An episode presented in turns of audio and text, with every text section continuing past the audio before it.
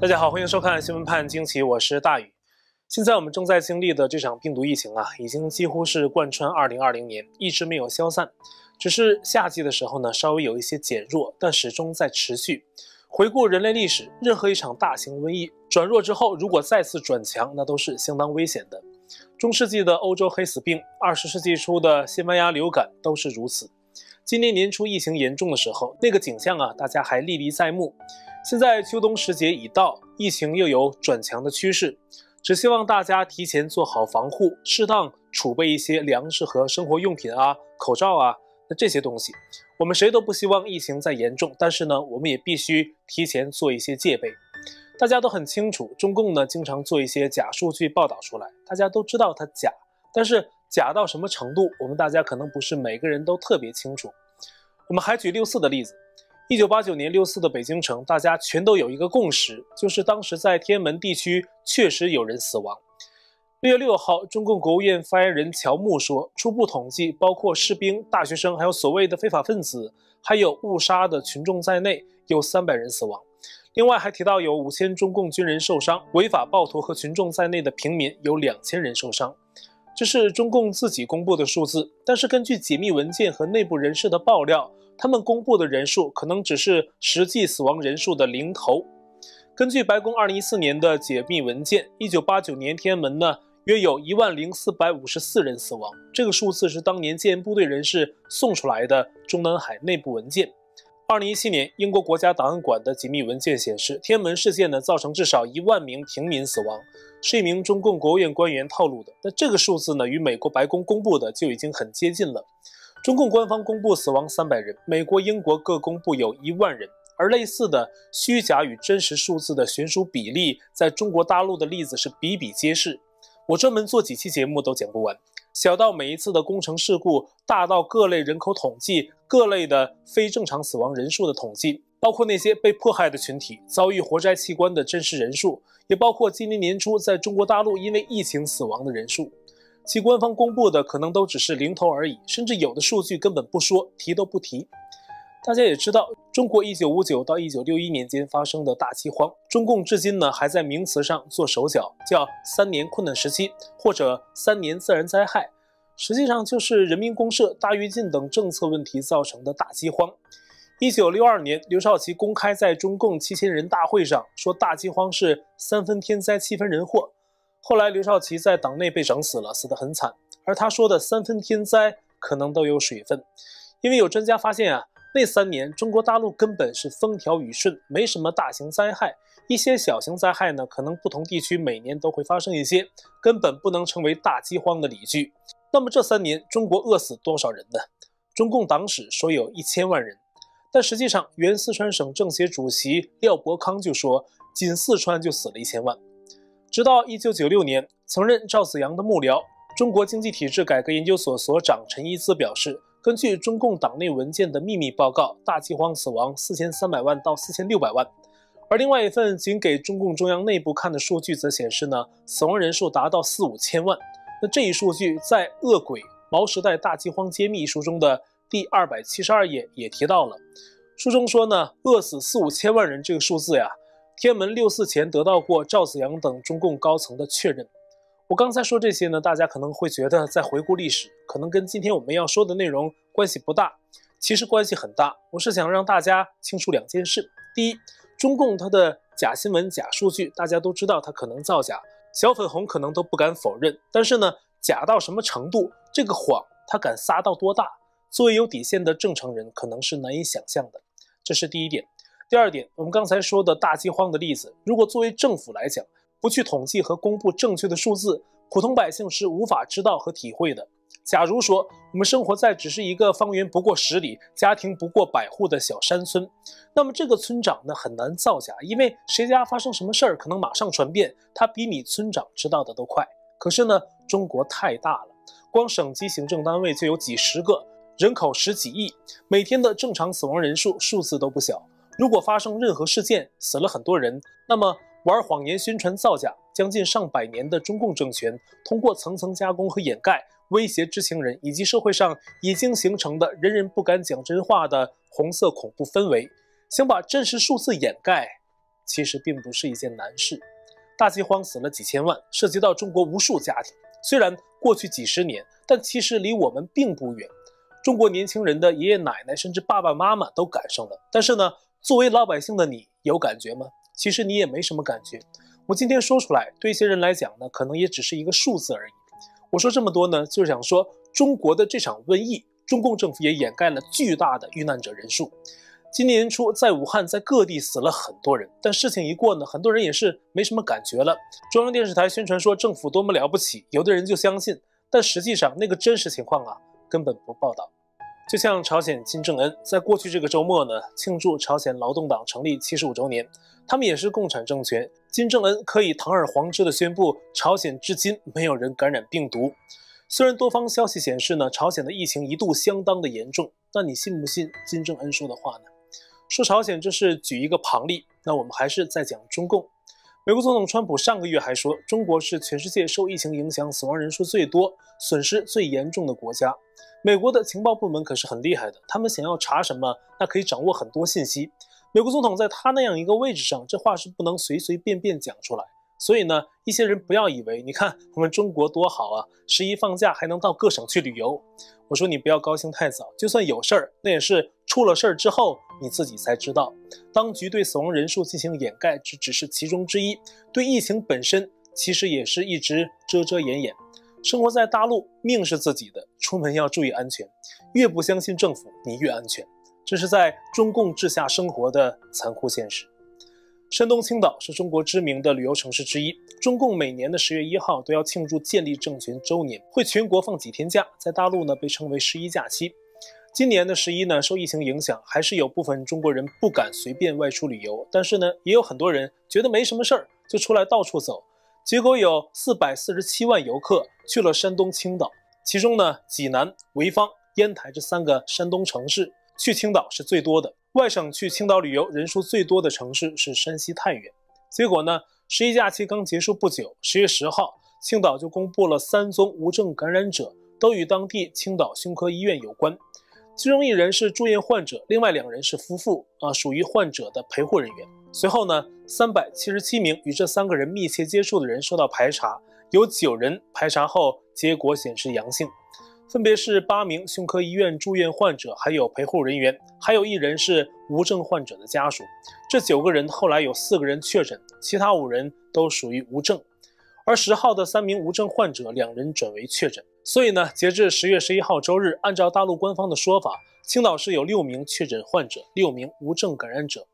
十一号当天，青岛市就启动了全市核酸检测。一项比较新的消息是说，要针对九百五十万人进行排查。预计五天内完成。有消息说，青岛第三人民医院已经不对外接诊啊，留着用于防备疫情。有的与疫情相关的小区也出现封路的情况，比如青岛的康居公寓。由于十一期间各地游客去青岛旅游等原因，那青岛疫情燃起后，大陆多个地方也紧张起来。山东的济南、烟台、菏泽，辽宁的大连、丹东，河南的郑州，湖北全省，江西的赣州。湖南的长沙、湘潭、岳阳等至少二十个省或市纷纷下发通知，要么警告大家近期不要去青岛，要么呢要求近期跟青岛或者来自青岛的人有过密切接触的人员尽快上报自己的情况。这个范围啊，其实至少波及了半个中国。其中呢，山东济南和烟台的通知将上报日期一直提前到九月二十三号，比辽宁大连疾控中心的通知时间还要提前四天。这说明。青岛很可能最早在九月二十三号就出现了病毒疫情的相关迹象，这个时间正好是十一假期之前的一个礼拜。因此呢，有网友质疑，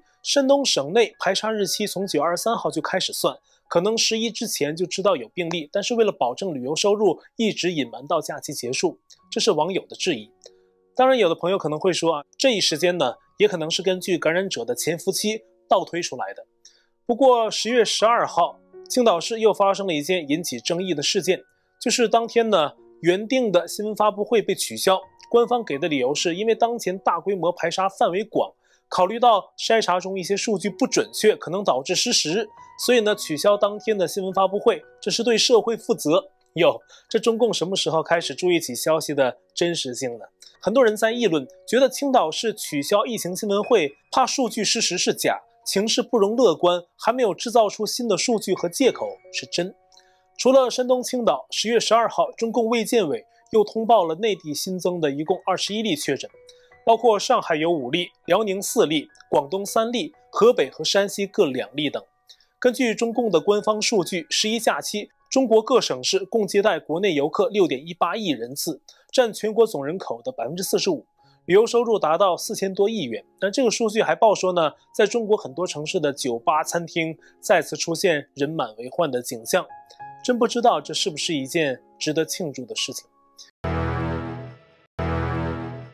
目前呢，大陆的医学专家张文宏提出一个观点，就是不赞成封锁防疫。他表示呢，世界经受病毒大流行九个月了，经过九个月的全球性关闭与部分停摆，也只是换来目前的局面。长期的停摆必定会带来卫生健康和经济政治等方面的不良结局。继续封锁会造成不可挽回的损失。全球必须接受病毒大流行的现实啊，要提供最低成本的群体免疫作为最优选项。其中呢，要划定重点保护人群，并降低群体免疫的阈值，是不得不接受的选项。以上这是张文宏的观点。但是呢，此前也有研究表明呢，当前这种病毒已经有感染后痊愈的人，又出现复发或者再感染，群体免疫的想法也不排除会有一定的风险。有趣的是呢，十月八号，英国媒体《旁观者》公布了对世界卫生组织的 COVID-19 病毒，也称为中共病毒的特使 David Nabarro 的专访。这名世界卫生组织的专家也提出了反对封锁防疫的观点。他向全球领导人呼吁，停止使用封锁作为主要的控制办法。封锁只有一个后果，就是穷人更穷，儿童营养不良的人呢也会因此更多。目前各国在想一个办法，就是开发疫苗。美中两国政府都各自宣布，目前呢有相应疫苗的一些成果。在中国大陆，一名人大代表提议把接种病毒疫苗呀作为医保项目全额报销。结果，中共国家医疗保障局以中国接种疫苗人太多，花费总额过高，没能力支付为由拒绝了。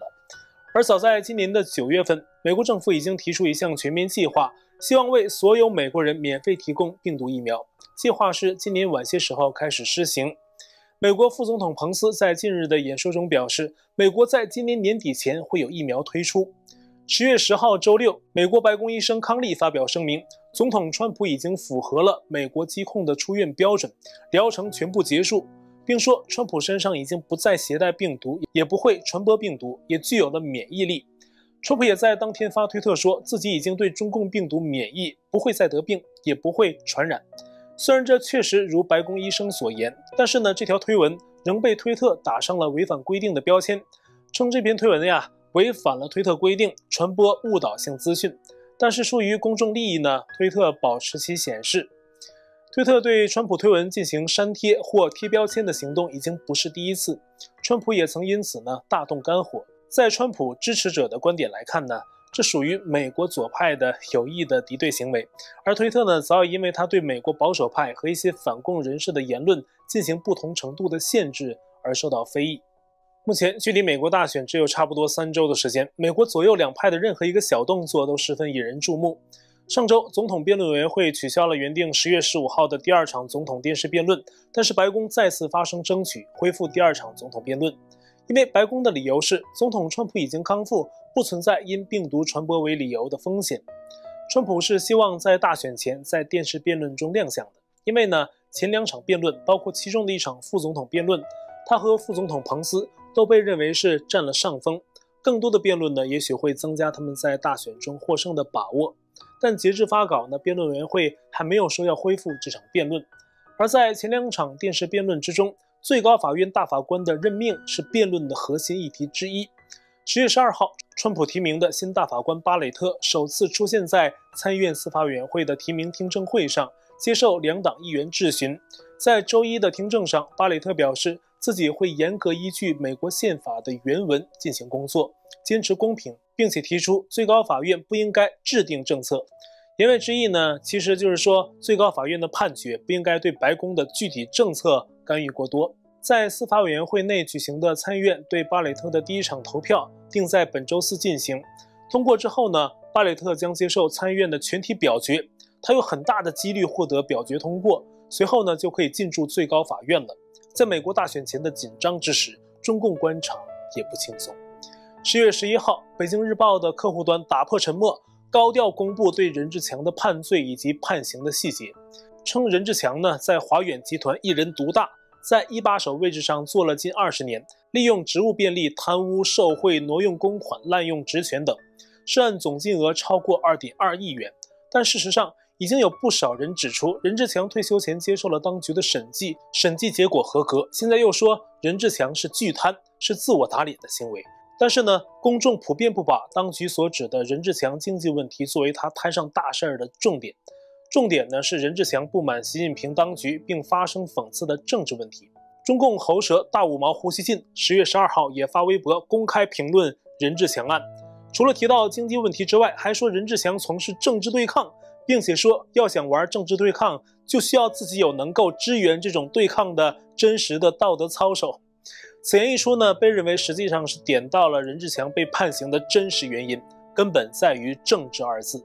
也不知道胡编呢是高级黑还是知道太多说漏了嘴。反正呢，他的这篇博文已经被微博关闭了评论功能，禁止评论，网友无法发表意见。大家记得，我们前段时间还报道过，有关任志强，中共当局严控言论，百度搜索根本就很难搜到任志强被判刑的消息。但是如今，中共当局突然高调批判任志强，公开他的所谓犯案细节，这是为什么呢？我们接下去说。最近呢，还有一个消息，就是曾经长期跟随王岐山的中央巡视组前副部级的巡视专员董洪也传出落马。十月二号，中共的中纪委网站公布，董洪因为涉嫌严重违纪违法，正在接受调查。这个消息到底有多重要？后来有了答案。推特网友韩连朝十月八号转发了一则消息。显示董洪在中共官场的分量超过三个孙立军，他是中纪委北京帮的大哥，虽然是副部，但是呢，他是比正部更重要的人物，其政治资源横跨中共的老中壮三代，与江派薄熙来家庭关系密切。还说董洪的小弟啊，都包括甘肃省委书记林铎这种实权派，认为抓董洪是一件中共党内的大事。也有消息说，董洪落马呢，比抓任志强分量更大。民间不怎么关注，是因为对董洪的背景不够了解。那综上所述，任志强是红二代，董洪呢是目前中共官场里的重要人物，很可能和江派有关。这两件事说明，习在十月下旬的五中全会前，很可能在酝酿大动作，敲山震虎。一方面呢是对反对他的红二代群体进行震慑，另一方面呢则是对董宏为代表的一些中共高层的问题人士进行打击。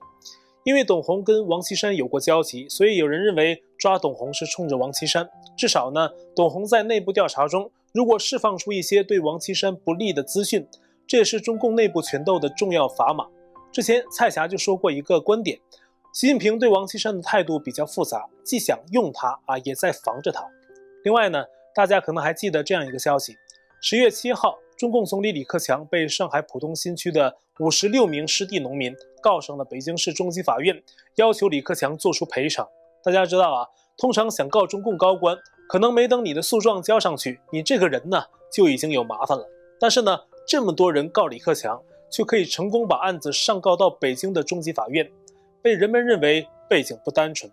所有这一切都在可能涉及习近平连任问题的十九届五中全会前集中出现。很容易令人联想到中共内部的权斗，而习近平本人呢，将出席十月十五号在深圳举办的庆祝深圳特区成立四十周年的仪式。广东的潮州、深圳等地为习的到来进行严密的准备，当地如临大敌。深圳地标莲花山已经封闭，洲际酒店在十号到十四号期间停止对外营业。广东多地下达禁飞令，禁止在深圳等城市使用无人机。禁令时间是十月十一号到十七号。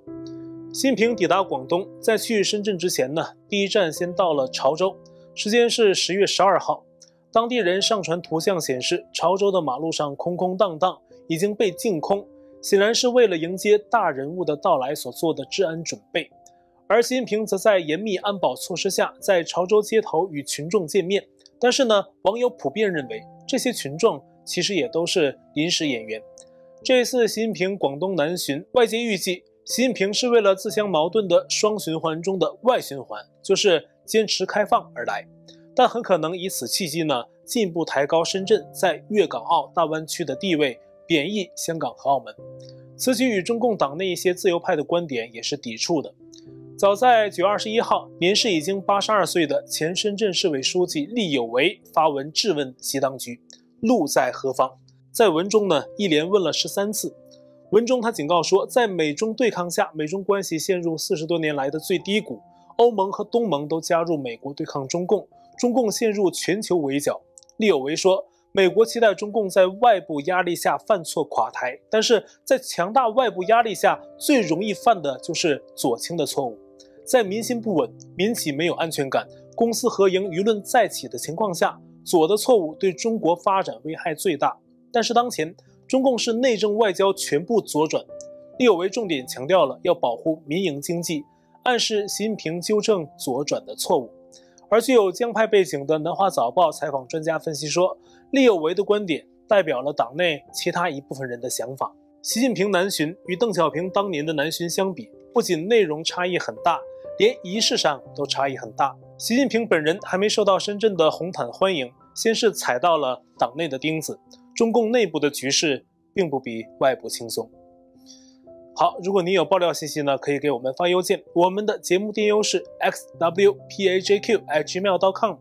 欢迎您订阅和分享我们的频道，在订阅的时候呢，不要忘了点击订阅按钮旁边的小铃铛图案。在第一时间收到我们新节目上传的通知，也欢迎您加入我们的会员。那这期节目就到这里，感谢您的收看，我们下期再会。